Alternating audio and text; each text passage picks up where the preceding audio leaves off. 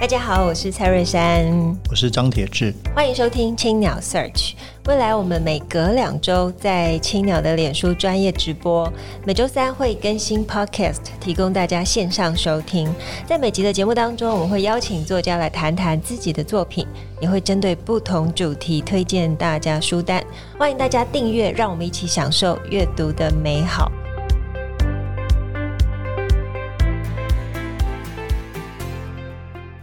聊聊我们都非常喜欢的一个日本作家吉田修一，他在九月初的时候刚出版了一个新作品，叫做《国宝》。这部作品不仅是吉田修一出道二十年的代表作，也是他视为赌上作家生涯的作品。那么，要不要先请老师就直接跟我们聊？因为我看你其实写了非常多笔记。先先谈，先介绍一下这个作者吧，吉田修一。明聪是从、啊、对，对对，先聊到作者、嗯，你自己关注他很久了吗？好，对啊。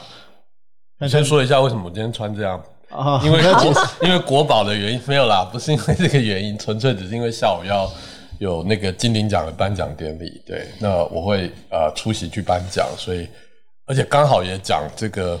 呃这本书就叫做国宝，所以你光从那个封面你就可以发现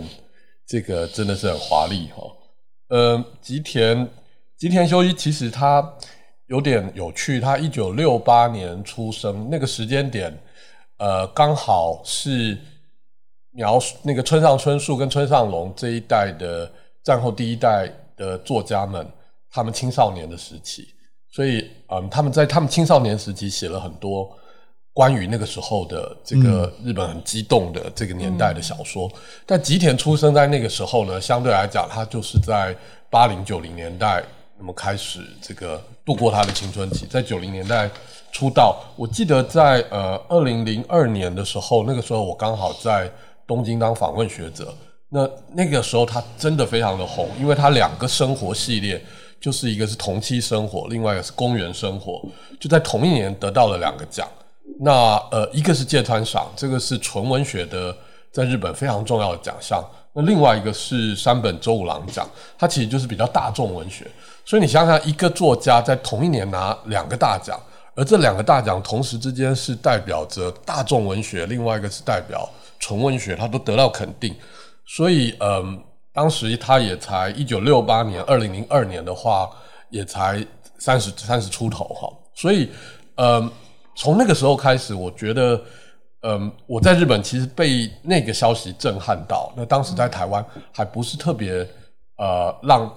他相对于村上两位村上村上隆、村上春树，其实他还没有那么有名气。不过显然，在后来整个两千年代到的两千一零年代，那么尤其他的呃恶人跟横道世之介，那么其实引起很大的震撼。所以去年其实又从他又出了两本书，呃，一口气哈，然后呃也得到了很大的肯定。一个就是横道世之介的续集，然后另外一个就是我们看到的国宝。嗯，呃，吉田如果要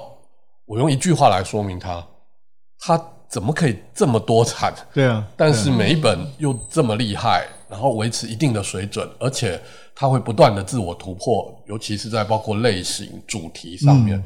那它可以很很抒情，然后非常非常的写那些小情小爱，非常的细腻。但它也可以写像待会我们会谈国宝这么史诗级，这么这么好像是一个大制作的电影这样子的小说，然后都写得很好，而且呢。呃，外行人可以看热闹，内行人还可以看门道，这真的是太厉害了。那你刚不说一句话讲出来？刚那就是一句话，哦、因为我的一句话就比较长。不是，我以为你刚刚说的是他的现象，我以为你要跟我一句话解释他到底魅力何在？哦，为什么他可以这么的厉害？嗯，我以为你要解释，你觉得呢？就他可以这么就很很难了。没关系，多对对，他到底为什么可以这么成功？他的就在日本文坛对他评价、嗯，或者说他之所以包括他的作品也拍成翻拍成电影，其实一定有他独特的味道。我觉得他的那个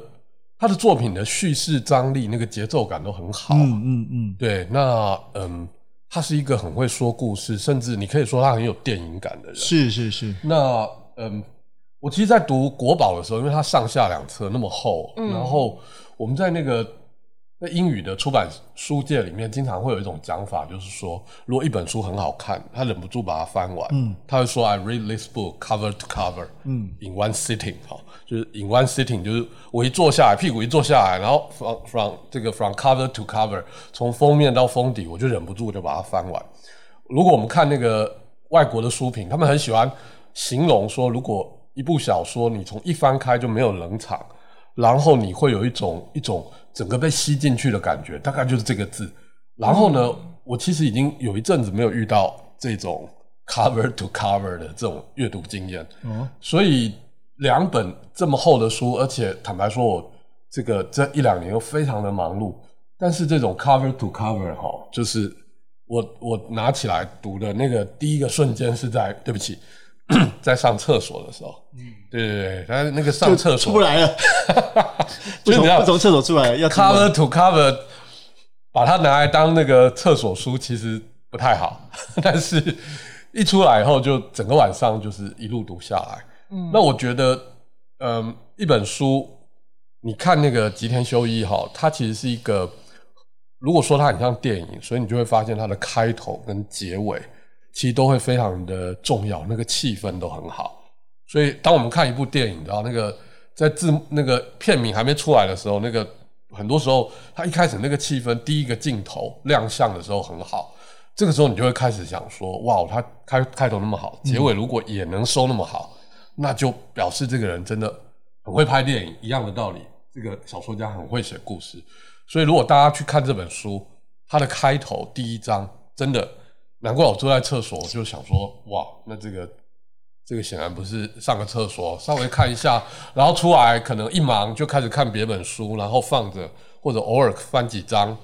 呃，之后再看，他没有办法之后再看，他就是会一口气把它看完。对，其实呃，国宝这本书呃是新经典出版的。那新经典刚好在上个月的时候也才出吉田修一的《横道世之介》，嗯，一样是呃两本书，然后推出。那其实以作为书店来讲，我说到上上个月说到这两本书，跟这个月说到两本书，然后把它打开来看，其实它是真的是完全不同类型。一个是非常呃年年轻青春的一种一种就是呃少年的故事，然后另外一个这个是真的是讲。呃，一个歌舞伎町，一个非常磅礴的一种大剧场的故事。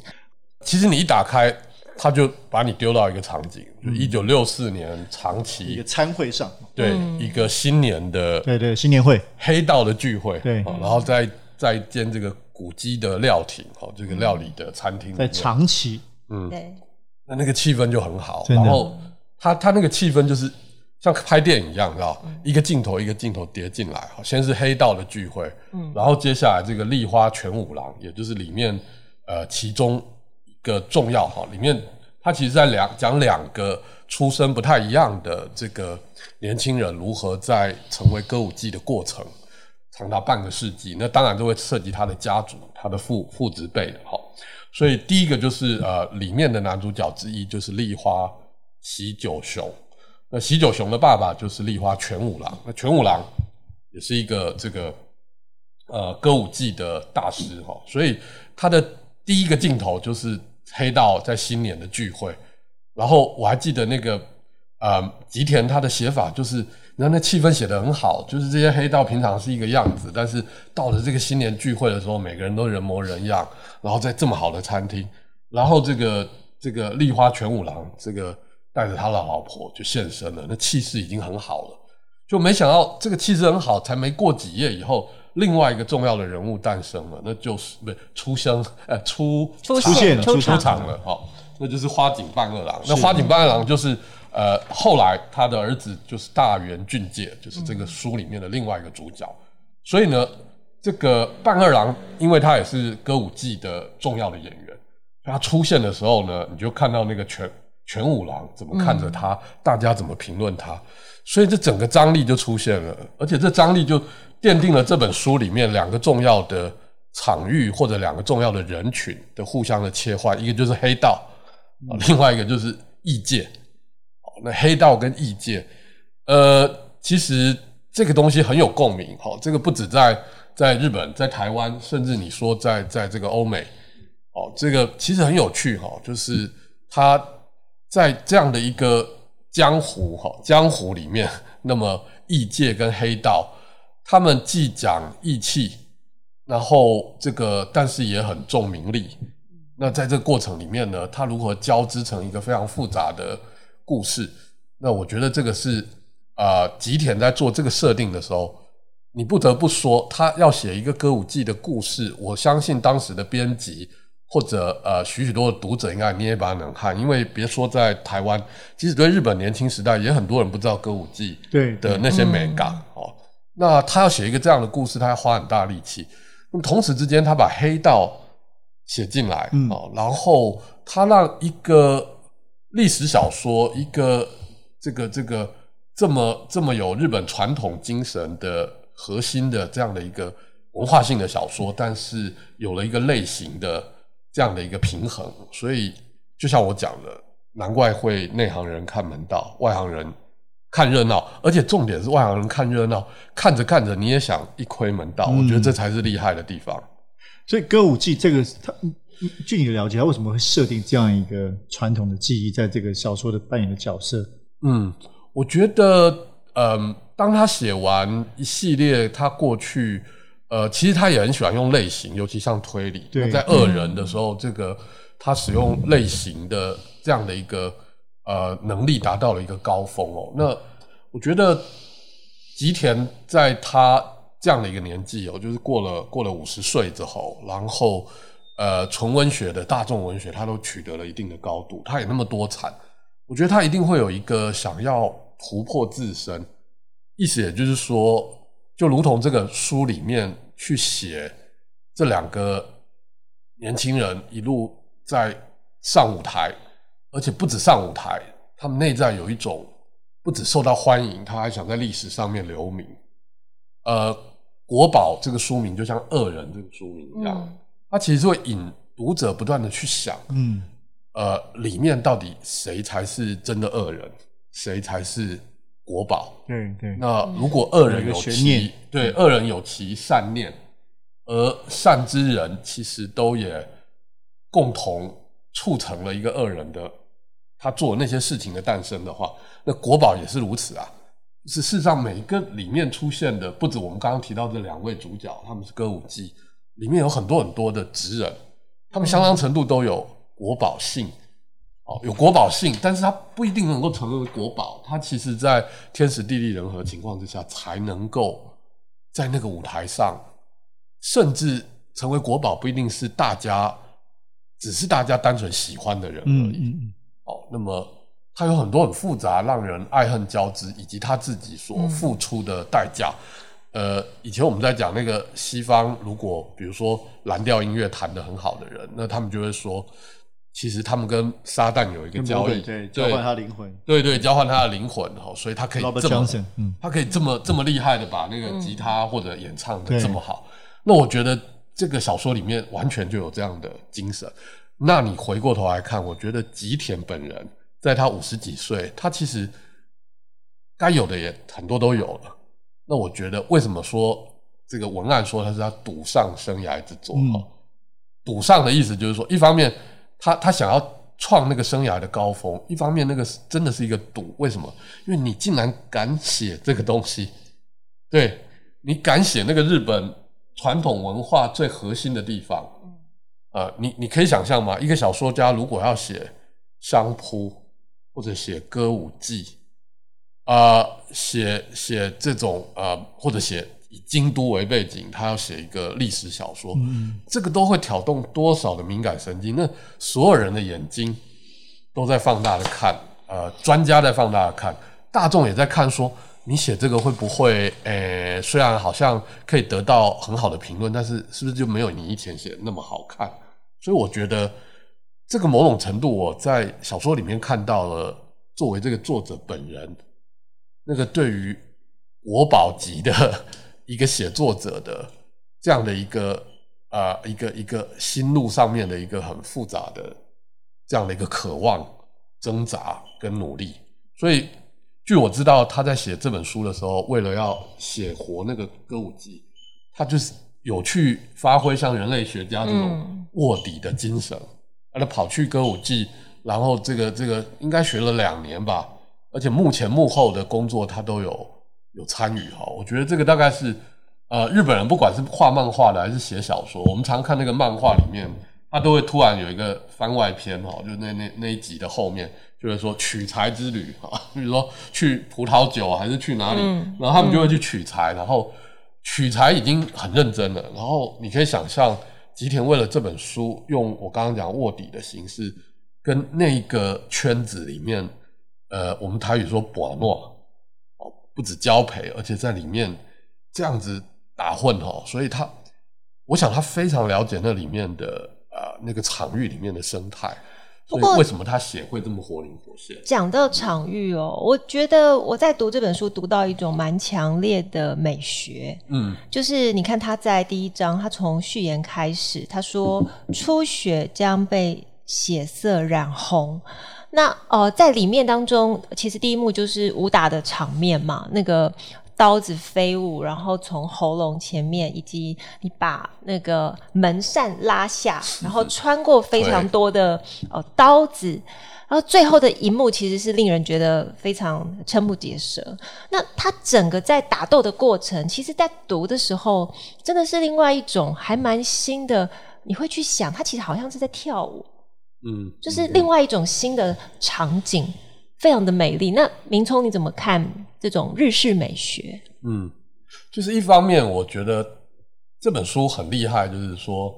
然后那个日本在明治维新之后，他们其实就是对于和跟洋，就日式的跟洋派的东西的那个混合，其实非常非常的敏感。哦，就是他们如何在一个很西洋的形体里面或者形式里面去灌注。很日式的、很传统的那个精神哈，那么这个其实在中国其实也曾经希望这个西学为体，中学为用，这个都是呃一脉的哈。那我们可以看到，在这本小说里面，我觉得呃，他完全在写传统的故事，但他的写作的技法、他的形式其实高度现代化，甚至他其实是非常电影的。我甚至觉得，因为他写的太电影，而且是巨细靡遗的铺陈。所以它其实很难改变，除非你那个导演特别的厉害，否则你会被他牵着走。他场景的切换、人物的登场、嗯、登场以后，在很短的篇幅里面，他要刻画得很深刻。时空其实他一直的跳，因为那个那个时间拉很久，但是他不会混乱。然后吉田就是一个导演，所以我就觉得这个吉田修一不只是小说家。我看了这本书，我之所以会 cover to cover。其实有一个原因，就是就像我们看电影，如果电影好看，你当然是从头看到尾，你不会一直断掉。嗯，所以我觉得他就是吉田 导演本人。而且有趣的是，史诗经常哈，我们讲史诗这本书当然是史诗，但史诗多半有点多线，有点涣散，它其实是需要耐心的旅程。所以我常常觉得阅读史诗是一个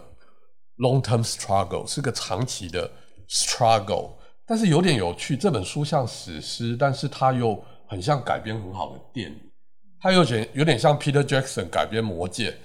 然后把它改编成《魔戒》的电影。那那个电影你知道就没有《魔戒》，虽然没有《魔戒》那么的长，但是非常非常的紧凑。它会让读者不是在 struggle 的那个感觉里面，它比较像是一个一个。珊珊刚刚提到那个第一幕，就是它就是个 fighting，非常紧凑，短兵相接。但你整体看来，那个一个一个 fighting，最后还是一个 long term struggle，所以它还是个史诗。但这个史诗的构成，因为它使用了电影的技法，所以它一场一场的那个戏，哈，一场一场的戏，一个又一个人物的登场，然后每个人物都非常非常的鲜明。所以我猜啦，爱读这本书的读者跟喜欢看日剧或电影的人，一定会忍不住就会开始去自己开始脑补。或者内心不止小剧场，还会变成国家剧院一样，开始去想说这个要找谁来演比较好，这个找谁？哇，这个应该很有 feel 哦。他们如果对手戏一定，所以我觉得这个是非常有趣的。至于珊珊刚刚提到那个日式美学，我觉得在这里面整个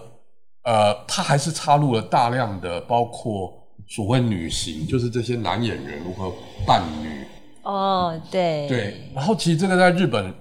女型的对应就是呃女性演男性，比如说保总，嗯，好、嗯。哦，那么女性演活男性，男性演活女性，好，嗯，然后在这种跨性别的扮演里面，如何产生一种美到一种你觉得他的性别已经不重要了，嗯，美到一种你觉得可以穿越这个界限，然后穿越古今，他们明明在现代，他们活在那个时代，有很多很多现实里面，你看还有黑道，还有各种商业，还有权力，还有名，嗯，那这些东西其实好像很政治。很很很有有时候甚至有点不堪，那边斗争，可是，一上了舞台，一进了那个会让他们着魔要跟魔鬼交易的那个演出的时候，它里面有非常多的那个场景、故事的介绍，歌舞伎的故事的介绍，甚至有那些引用的那些歌舞剧唱出呃唱或者说出来的话语，我觉得那翻译也真的很难。嗯，那个东西我觉得。好美，那个节奏你会突然之间好像迅速又有一个切换，然后你就你会进到说，原来呃那些人都是这样被催眠，然后读者也是这样被催眠，从一个现实嗯进入到一个歌舞伎的世界，从呃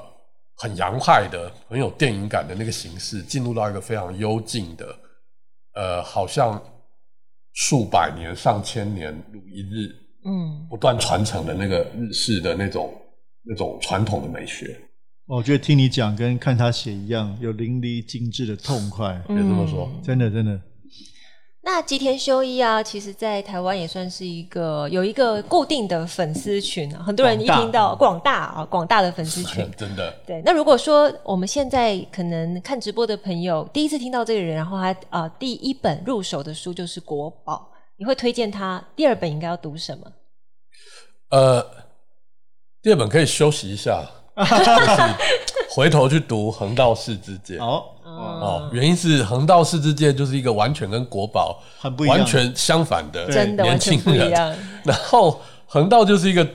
在一九八零九零年代，呃，其实跟我的年纪非常的重叠的。一个一个该怎么说，就是他没有。他他他人生几乎没有什么企图啊，对，然后没有想要没有想要成为 somebody，但是他想要 always help anybody，嗯，就他的生生命里面有许多人环绕着他，然后他总是尽力的就想要在那个一个又一个生命情境里面去呃很认真的对待人，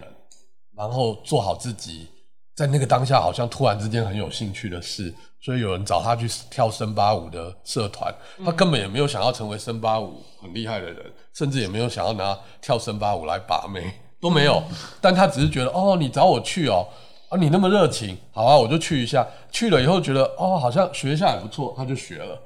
那他就是一个这样的人。然后，呃，遇到了呃这个这个朋友的女朋友，如果出了什么状况，他其实根本不应该去帮他，或者帮了反而会。甚至会有一些后来的一些 trouble，但是他觉得没有，如果他不帮他，就没有人帮他了，帮他吧，他就是这样的人。所以你知道，他跟国宝里面这种不顾一切献上自己的，甚至是生命，commitment 热情，对，乃至于他赌上一切的，想要不断不断的进入那个被戏剧、被他所热爱的那个艺术催眠的状态，然后他也希望催眠他观观看他的那些群众，我觉得那是完全不一样的张力哈。所以看《横道世世界》很伤，因为我们现在讲很趣哦哦，虽然它里面也有很多很苦涩、很 bitter sweet、很很苦苦涩甜美交织的那些情节哈，但是你会有一种呃，他是你的好同学或者好邻居、好朋友。你好想认识他，嗯、像他这样的人真好。我们怎么没有办法活得像他那么纯粹？嗯、那也是一种纯粹，但是国宝里面的纯粹是不一样。嗯，是当他进入那个表演，作为一个艺人，一个一个追求美的极致的人的时候，那种纯粹是我什么都不管。是是，所以两种都是什么都不管，但是那个一个是很松的，一个是很紧的。然后我觉得，如果大家看完国宝以后，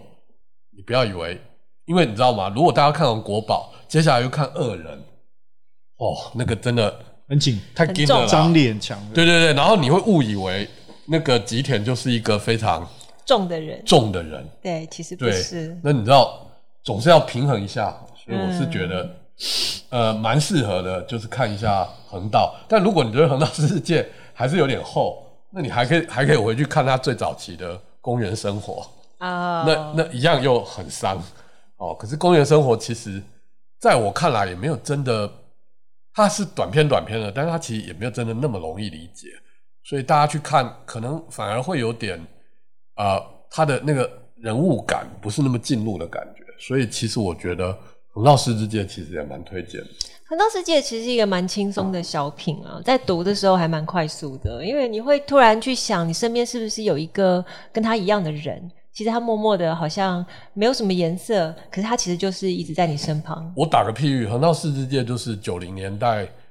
那个时候非常。正格派的那种日剧的里面的样子，每一集有一个小故事，故事之类的，它没有很浓厚的情感，对对，起伏高潮都没有，淡淡的，但是每一集都很好看。对，然后国宝就是你知道那个重重重。被找去好莱坞拍电影，那是史诗日本将士，对，然后又拍得很好，就是这个感觉。好，那么其实也今天非常感谢明聪老师来跟我们分享。我要先跟大家预告，在十月二十五号，明聪老师要不要跟我们推荐一下？你在南国漫读节有一场讲座哦。对，十月二十五号，这么后面，现在先预预告了吗？对，没有慢读节。好，那我这样说好，很久以后，对，那就表示说慢读节真的是一个很长的。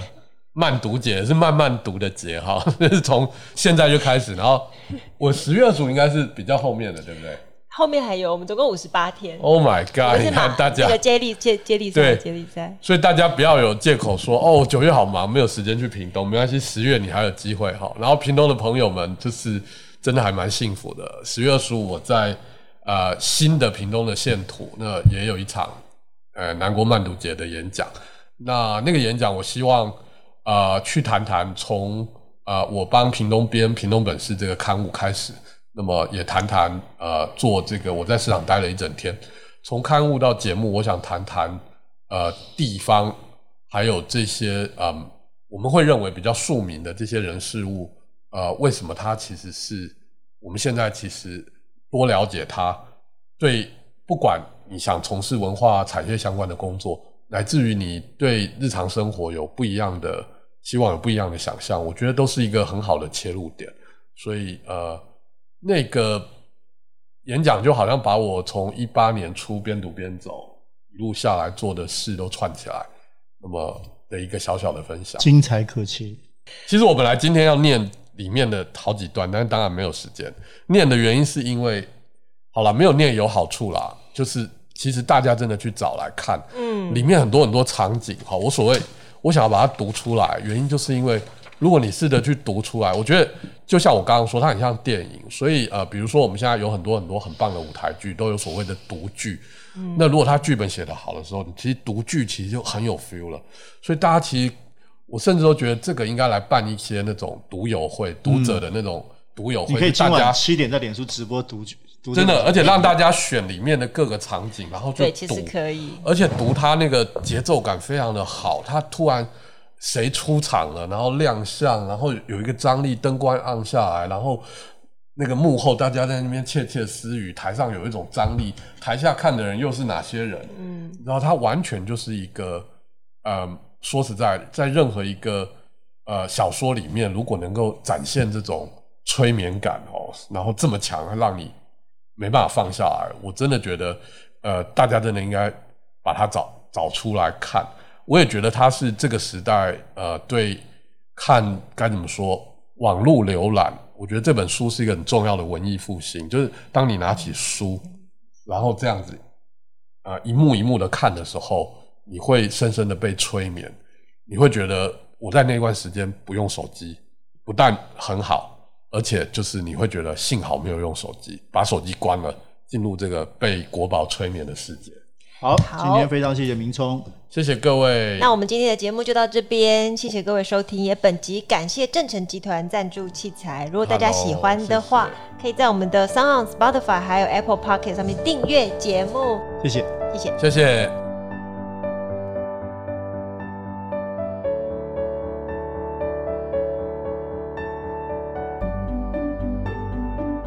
青鸟为你朗读。接着便是稍后将化身为怪猫的女士阿聪阿仲现身，观众席迟缓松弛的气氛和上次一样为之一一崩，剧场里的时间静止了。噔个噔，噔个噔，噔个噔，曲调独特的三味线，咚隆咚隆作响的太鼓，侍女阿仲瞪眼环视鸦雀无声的观众席，即将展现令人屏息的快速变身。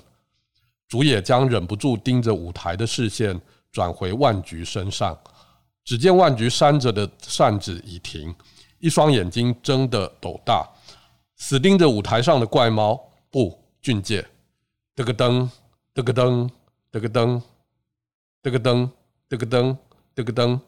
舞台上，怪猫对折磨死主人的老女廉颇展开复仇，操纵老女廉颇，让她在地上痛苦挣扎。他动作扎实，若没有日本舞的基础，是绝对做不到。注视着舞台的万菊的那一双大手，便在此时像模拟怪猫般的舞动起来，简直像万菊都被附身一般，在观众席上挥手摆头，有时瞪视四周，浑然忘我的舞者。舞台上的俊介以及观众席中的万菊，只有自己注意到这两人正隔空同台演出。一这么想，竹野全身瞬间起了鸡皮疙瘩。将观众的意识连根绝走般惊心动魄的表演结束，落幕下，紧接着静悄悄的观众席突然爆出了如雷掌声，在座人，在座人人如醉梦中，无法理解自己刚才看了什么。在这本书里面有非常多类似的场景。呃，这个就是我刚刚在直播里面跟大家分享的，它是一种具有催眠感式的场景、人物，乃至于让你进入到歌舞伎，它不只是一个剧场，甚至是一个宇宙般的这样的一个世界里面的感受。谢谢。